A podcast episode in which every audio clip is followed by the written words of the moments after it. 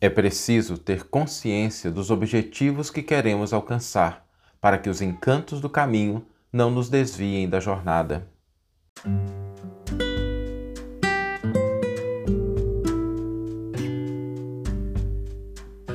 Você está ouvindo o podcast O Evangelho por Emmanuel, um podcast dedicado à interpretação e ao estudo da Boa Nova de Jesus através da contribuição do benfeitor Emmanuel. Hoje nós vamos refletir sobre muitas coisas que estão presentes na nossa vida e que podem ser interessantes, podem ser agradáveis, mas nem sempre elas agregam valor. Eu não sei se as pessoas que nos acompanham, que estão nos assistindo, ou que vão nos ouvir, que estão nos ouvindo, se elas já tiveram aquele dia que a gente passa o dia assim, fazendo muita coisa, muita coisa, a gente fica agitado, trabalhando muito, mas chega no final do dia, a gente olha para trás e tem a sensação de que não fez nada, de que não agregou nada, de que a gente passou o dia muito ocupado, mas a gente não realizou as coisas. Não sei se as pessoas já passaram por esses dias, eu já tive dias assim.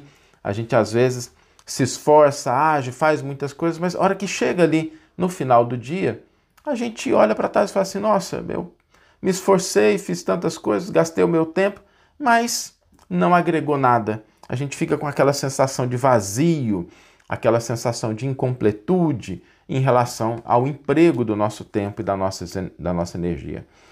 Isso pode acontecer em todas as áreas da nossa vida. Nas áreas da família, na área pessoal, na área profissional, na área espiritual, na área do nosso crescimento espiritual, que é a que nos interessa muito nessas reflexões. Por que, que isso acontece? Porque muitas vezes a gente vai deixando com que a vida direcione a nossa atenção, a nossa energia, o nosso tempo e a gente perde de vista as finalidades, o propósito, o foco. Às vezes a gente, eu brinquei uma vez, a gente age igual jogador de tênis, né?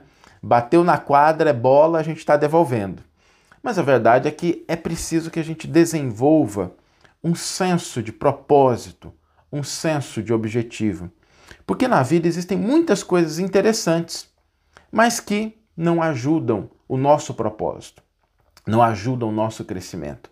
Existem coisas que são legais, né? são divertidas, mas que não agregam. Não, não é que estão errados. Né? Existem coisas que a gente dedica o nosso tempo, mas que não trazem benefício para o nosso crescimento, não nos ajudam a progredir, não promovem o bem. E não é que eles estão erradas, mas simplesmente elas não agregam nada. E a maneira da gente distinguir essas coisas é ter muito claramente qual é o nosso objetivo, o que é que nós queremos. Às vezes a gente se dedica a. Eu trabalho um pouco com isso, né, com ajudar as pessoas também a lidar com o tempo, a planejar, trabalho com empresas. E às vezes as pessoas focam nas tarefas, no que tem que fazer e não no objetivo, no resultado que elas esperam alcançar. E aí qualquer coisa vira algo que merece a nossa atenção, que a gente vai lá, faz, mas nem tudo está agregando valor e nem tudo agrega valor de maneira igual para os objetivos que a gente quer atingir. Às vezes, poucas coisas agregam mais valor ao nosso propósito de vida, ao que a gente quer, e essas pequenas coisas às vezes podem ter um foco maior da nossa parte, se a gente tiver claro o que, que a gente está querendo. Sobretudo no campo do espírito. Quando a gente fala do crescimento espiritual, do nosso desenvolvimento, da finalidade, porque afinal de contas, nós estamos aqui passando por uma experiência material e ao chegar ao final da nossa experiência material, todos vamos chegar, seria de bom alvitre, seria bom que a gente chegasse lá trazendo algo a mais. E às vezes a gente tem muitas realizações no mundo, mas a gente não acrescenta nada no campo do espírito. Por isso é importante a gente se lembrar de uma frase do apóstolo Paulo que diz assim: Tudo me é lícito, mas nem tudo me convém. Essa frase ela não deve ser entendida exclusivamente né, ou prioritariamente em questões dogmáticas de certo ou errado. Mas quando Paulo coloca tudo me é lícito, ele está dizendo o seguinte: tem muitas coisas que estão no nosso caminho. É como se a gente estivesse fazendo uma jornada, uma viagem, e a gente tem um propósito de chegar no destino num determinado tempo, de uma determinada forma, mas aí a gente para com os encantos da estrada. Né? A gente para para observar uma coisa que pode ser interessante, mas vai atrasar a nossa viagem. A gente para para prestar atenção em uma ocorrência que a gente não pode ajudar, que a gente não pode alterar, e às vezes a gente se expõe a determinados riscos na viagem. Então é importante a gente fazer essa distinção.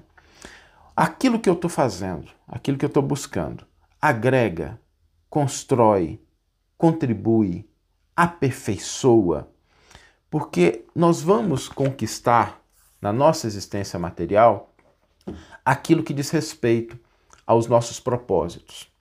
É muito importante termos em vista esses propósitos, que a gente não se perca somente nas tarefas, no que fazer, mas a gente se lembre, sobretudo, aonde a gente quer chegar, por que a gente quer chegar. Talvez uma boa prática seria a gente sempre ter em mente esse aspecto. O que nós queremos? E aquilo que está aparecendo na minha frente, que está me chamando a atenção, que está exigindo meu esforço, aquilo agrega ou aquilo não agrega? E se a gente chegar à conclusão de que não agrega, saibamos dizer não, saibamos abrir mão em prol de algo melhor para a nossa vida, para o nosso crescimento. Sobretudo quando a gente fala das questões espirituais, das questões que estão relacionadas à nossa finalidade como espíritos imortais. Vamos ler agora a íntegra do versículo e do comentário que inspiraram a nossa reflexão de hoje.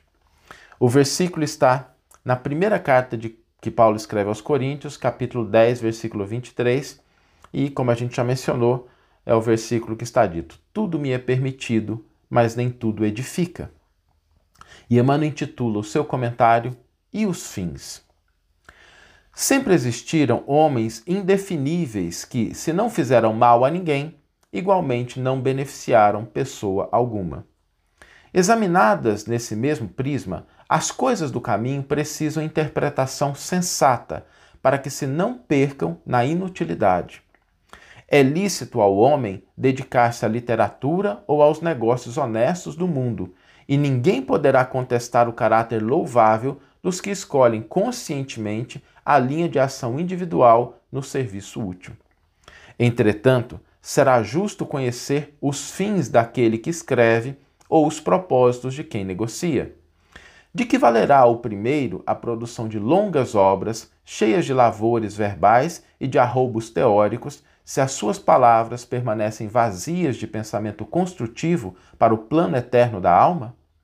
Em que aproveitará o comerciante a fortuna imensa conquistada por meio da operosidade e do cálculo, quando vive estagnada nos cofres, aguardando os desvarios dos descendentes? Em ambas as situações, não se poderia dizer que tais homens cogitavam de realizações ilícitas. Todavia, perderam tempo precioso esquecendo que as menores coisas trazem finalidade edificante. O trabalhador cônscio das responsabilidades que lhe competem não se desvia dos caminhos retos. Há muita aflição e amargura nas oficinas do aperfeiçoamento terrestre, porque os seus servidores cuidam, antes de tudo, dos ganhos de ordem material, olvidando os fins a que se destinam. Enquanto isso ocorre, intensificam-se projetos e experimentos, mas falta sempre a edificação justa e necessária. Que você tenha uma excelente manhã, uma excelente tarde ou uma excelente noite e que possamos nos encontrar no próximo episódio. Um grande abraço e até lá!